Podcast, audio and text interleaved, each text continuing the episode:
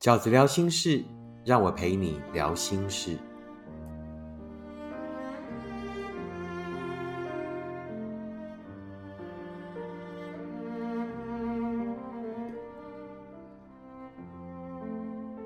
大家好，我是饺子。今天饺子聊心事要跟大家聊的题目是源自于一个读者的讯息，他问我：饺子，对方经常拒绝沟通，我该怎么办呢？你也有这样的困扰吗？你交往的对象也是一个不喜欢沟通的人吗？那针对呃这个对方呢，总是逃避跟你沟通，饺子认为有五个原因。但是在跟大家分享这五个原因之前，饺子想要先跟大家分享的是什么？就是所谓沟通的方式。我们得先用对了方式，才有所谓的心法。沟通的基本方式，基本上大家就记得哈，不要让沟通变成指责，不要让沟通变成抱怨啊，因为指责跟抱怨呢，都会激起对方的对立心，甚至呢，很容易激怒对方啊。譬如说，你每次呢放假啊，或者是下班回来的时候，那发现对方呢都在打 game，都没有陪你，都在打 game，于是。你的沟通方式，我们表达的方法就很容易变成说：你可以不要一天到晚都在打 game 吗？你可不可以不要每次假日都在那边玩 game？你的人生只有打 game 吗？那其实像这样的说法，就很容易变成什么指责，很容易变成抱怨。沟通的方式要有三个元素，那第一就是呢，说出事实；第二，感受；第三，需求，也就是。事实、感受跟需求，譬如说，我们用这个句型来看啊，事实是什么？就是你打 game，对不对？感受是什么？我觉得我被冷落了。那需求是什么？你可不可以有一点时间陪我聊聊天，或者陪我喝杯茶？于是我们把这三个元素哦组合起来，就可以变成是。好，前面再加一个润饰，哈，亲爱的或宝贝，对不对？哈，亲爱的，你可不可以不要都一直在打 game？因为这样子我会觉得很寂寞。好不容易每天忙完了回家，你可不可以起码陪我喝一杯茶，聊聊天呢？对不对？那如果是因为每个人遇到的状况不一样啊，那每一个人习惯用的语气不一样。但如果我们可以在表达沟通的句型里面，都充分的表露了这三个元素，事实是什么？你针对的事实是你可不可以不要都一直在打 game？然后呢，你的感受是我觉得好寂寞哦。啊，那需求是什么？需求绝对不是你把 game 丢掉，不准打 game，那不是你的本意嘛？你的本意是希望他陪你啊，对不对？那你要他二十四小时都陪着你吗？我们也没有那么贪心，对不对？你可以跟他说，那可不可以？我们起码每一天晚上好好的，呃，有半个小时啊是在一起的，或者是啊这个半个小时可以一起喝喝茶或什么。把这样的元素组合在一起，那这样的沟通方式就不会只是充满了指责、充满了抱怨，而是也表达了你的心情跟你真正的需求。在提出你的需求的时候，记得也不要是指责的哦，也不要是抱怨的哦，哦，而是那你可不可以啊？甚至可以呈现出你的虚弱，让对方觉得。他是被需要的，你是需要他的啊！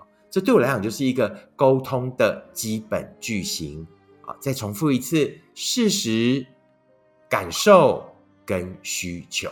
那接下来我们就要来聊呢，为什么啊对方呢总是拒绝沟通呢？那第一种呢，是因为对方不善于沟通。那不善于沟通呢，可能是他不善于表达。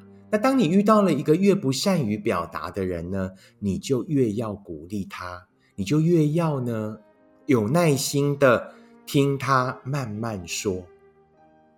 也就是说，我们经常在沟通的时候呢，很急着要说，对不对？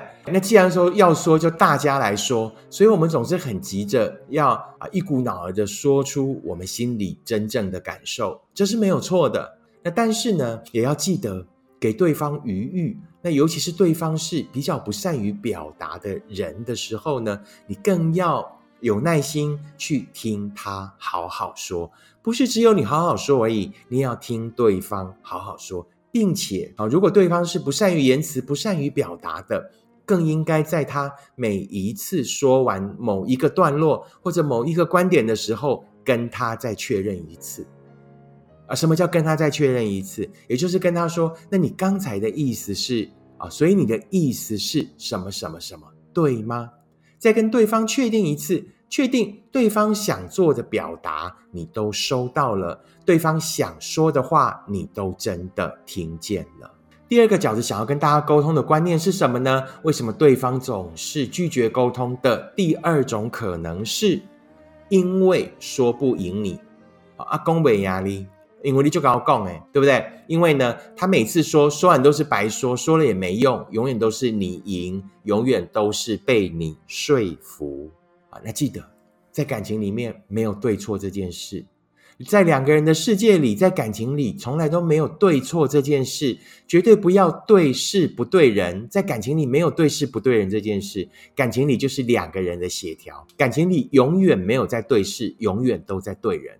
不要到后来啊，据理力争，是的，对事不对人，把事情争对了，却失去了感情，失去了两个人之间的亲密，跟两个人之间该有的包容跟体谅。感情永远只有对人，没有对事。所以感情到底要争的是什么？感情从来都不是在争对错，而是在找两个人都可以接受的中间值，两个人都可以找到的平衡点。所以呢，不要在沟通里急着说服对方，急着要对方对你做。两个价值观不一样的人，两个成长背景环境不一样的人。对很多事情一定会有自己的理解、自己的价值观跟自己的看法，所以沟通这件事情绝对不要沦于辩论，绝对不要沦于说服对方啊！那导致于对方就很容易有一种心态是：那我就不要说了，反正说了也是白说。记得沟通从来都不是辩论啊，沟通更不是说服对方，沟通是要找两个人都可以接受的。平衡点，为什么对方总是拒绝沟通的第三个原因是什么呢？就是他从小没有习惯沟通，也许他的原生家庭，也许他所成长的环境，就是一个很压抑的环境，就是一个不允许表达自己意见的环境。于是，可能经经年累月下来，他就把自己的那个开关怎么样关掉了。啊，甚至连那个开关都没有机会去发展成型。如果你遇到的是一个这样在原生家庭里啊没有沟通习惯的对方，那么我建议你就是要更有耐性的，要更记得饺子一开始讲的所谓沟通的方法，甚至循循善诱对方，跟对方培养出所谓交流跟沟通的习惯。当他没有这一个习惯，那你就要培养他这一个习惯，让这样的沟通呢没有压力的，而是两个人之间呢很和平的、很愉悦的，甚至是爱的交流。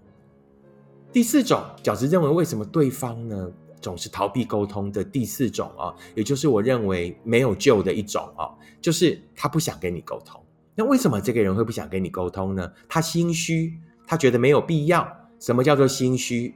就是真理越说越明啊！